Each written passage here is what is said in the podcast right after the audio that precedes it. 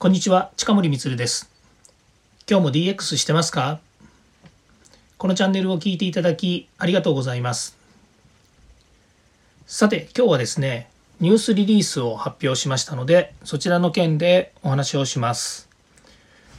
どんな、えー、ニュースリリース、まあ、プレスリリースというですね、ものを発表したかっていうとですね、えー、企業や自治体の DX を推進する SART プロが DX 推進用の音声コンテンツを聞き放題で提供という名前にしています。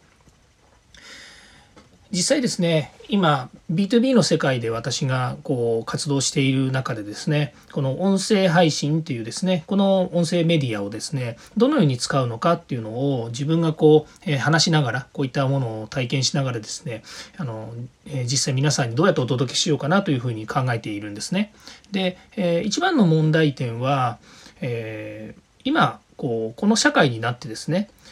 SNS ですとかそれから、えー、まあ、音声配信もそうですしメディアが何かを伝えるっていうことにですね制限があんまりないっていうことなんですよね。えー、もちろんですねあのプレスリリースなりニュースリリースっていうものは実際紙にしてそれからまあ新聞媒体ですとかそれからメディア媒体が拾ってくれてですね拾い上げてくれてで皆さんにこう伝えるっていう役割をしてるんですけれども普通のですねビジネス的なことでかんあの、まあ、感じていることを言うとですね例えば何かビジネス上ですね相手に、まあ、おあのお伝えしたいといった時にですねただ紙を渡すだけだと本当伝わりにくいんですよね。でもこういったあの音声を通じてということになると、まあ、実際私がこう提供したいと思う内容ですねあの熱量を込めて、まあ、直接目の前にいなくてもですね熱量を込めてお伝えできるっていうメリットがあります。でえー、例えばそれがこの、えー、例えばテレワークとかですねそれからオンラインのオンラインでの会議こういったものが主流になってきている昨今においてはですね例えばそのインターネット越しで、まあ、カメラを見ながらとかそれからま声だけでもですね相手との交渉するっていうことに音声が役立たないなんてないですよね。で皆さんも、えー、例えば音声で音声でというかその電話で、えー、交渉事をしたりとかまたこういった状況下の中でですねお客様先なりですね、えー、パートナー先に行かなくてもですねやはりその熱量をちゃんと伝えて、え交渉事を済ませていくっていうことについてはこれはもうえー、揺るぎない事実ですよね揺るぎない事実って言ってるのはその、えー、手段によって何かことが起こらなくなるっていうことではないんですよね。まあ、もちろんあのこのことにおいて大きなですね例えば商談。もう、まあ、これ金額はもうあの何とも言えないですけれどもどんな大きな商談であってもですねあの行かなければもしくは入札とかですと行かないとダメだし行かなきゃダメなこともありますしプレゼン行かなきゃダメなこともありますしそのことについて全部これが可能だって言ってるわけでもないんですけれどもただ皆さんにこうお伝えするっていうことに関して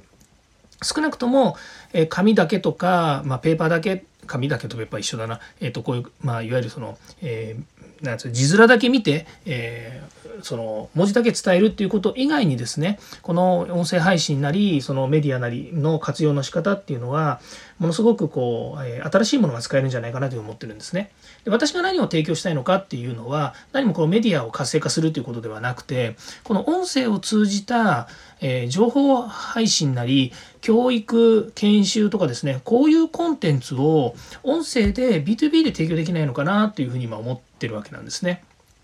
で少なくともできないわけじゃないんです。なぜかっていうとオーディオブックという名前でですねあの例えばあの、えー、そうですねえっ、ー、と Amazon さんですとか iTunes あの Apple さんですとかですねポッドキャストという形でその音声で学ぶツールをツ学ぶツールじゃないな、えっと、そういったツールを使ってですね学びの提供っていうのはしてるわけですね。それからあのまあ、インターネットがこう、えーと、主流の時代ですから e ラーニングとかっていうのもたくさん出てるんですね。でイラニングの魅力っていうのはやっぱりこういつでもどこでも、えー、見れるし学べるっていうこともあるんですけどやっぱり双方向ではなくて片方向であるということですね。まあ、音声配信も片方向なんですけども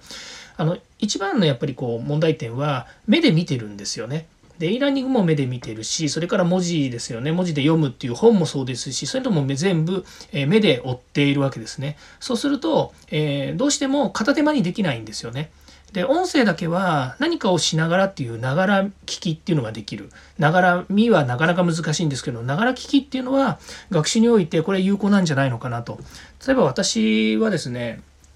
あの、えー、仕事中音楽ってほとんど聞かないんですね。なぜかっていうと音楽聴いてるで私ギターが好きなのでどうしてもですね何か音楽を聴いててそれは歌入りの音楽でも曲だけでもいいんですけど後ろで流れてる曲のギターの音色がすごい気になっちゃうんですね。あどうやって弾いてるんだろうかとかああこのフレーズかっこいいなとかこのカッティングいいなとかどうしてもですねあの自分が好きなとこに行っちゃうんですねだから仕事中絶対音楽まあ、あのどっか外でやってる時はね音楽流れてたりもしますけれども心地よい音楽だとねすごくいいなと思うんです。ギター入ってなきゃいいじゃんって話もあるんですけどでもどうしても自分が聴きたい音楽を聴こうと思うともうギターが気になっちゃってしょうがないんですよね。だけどあの音声のその例えばあのこの自分のやってるものに限らずですねプラットフォームに限らずいろんなプラットフォームから流れてくる音声。例えばラジオもそうなんですけど聞いてる分にはですね仕事しながら聞けるんですね。耳だけ貸せるんですよ。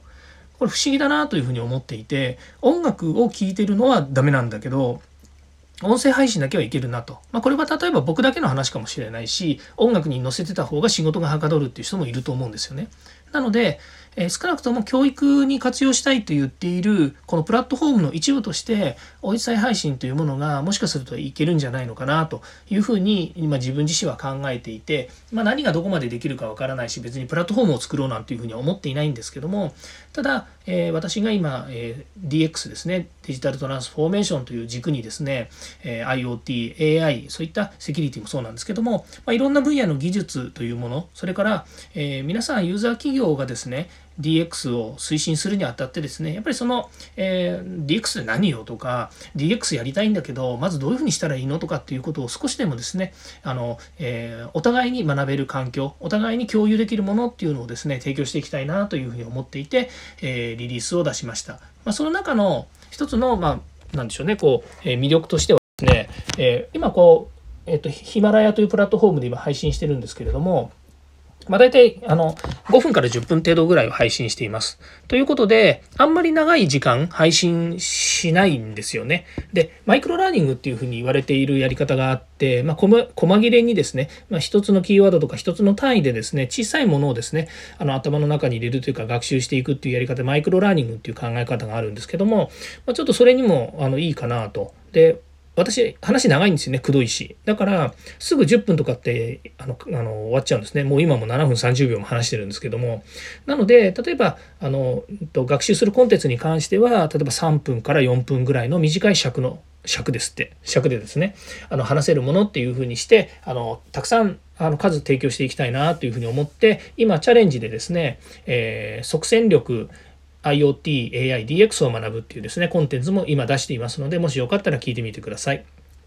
というように、え新しいこの音声配信というプラットフォーム、まあ、ラジオからですね、このインターネットに変わった音声配信というですね、このプラットフォームをですね、何がしその、えー、教育とかですね、研修に使えないかなと。でそれはまあ私が今いる、え教育っていうですね、IT 技術者の教育っていうマーケットに身を置いてる本人としてはですね、えー、まあ、ファーストペンギンでもいいので、えこれをですね、どんどんこうちょっと使って、え皆さんに提供したいということで、まあ、聞き放題、えー、ていうんですかね、学び放題、聞き放題みたいな形で提供できるるようにですねあの今は無料で全部提供しています。まあ、実際ですねあのコンサルに行ったりそれからあの企業から呼ばれて講演をする時にはですねあの、まあ、かなり高額だと思います B2B なのでお金で引き受けたりっていうねあの呼んでいただけること自体嬉しい話なんですけれどもただどうしても企業様から依頼を受ける時にはそれなりの責任と内容についてお話をするということもあるのでちゃんとお金をもらってやっているんですね。だけど今回のこの DX、IoT、AI の、えー、を学ぶということについてはユーザー企業にですねやっぱりこう使っていただくことでこのデジタル社会ですね、えー、本当今年はデジタルえー、本当の意味での真の DX 元年だというふうに思っていますので、えー、デジタル庁もできますしね、えー、そういう意味ではあのもうこういう社会情勢に打ち勝つということもですねデジタルの力でなんとか応援したいというのがあるのでユーザー企業様にどんどんやっぱり使っていただきたいという思いがあって私自身はあのこれを無料で、え、皆さんに提供していきたいなというふうに思っています。ということで、え、新年一発目のですね、え、大きなニュースはこのプレスリリースを出すということでした。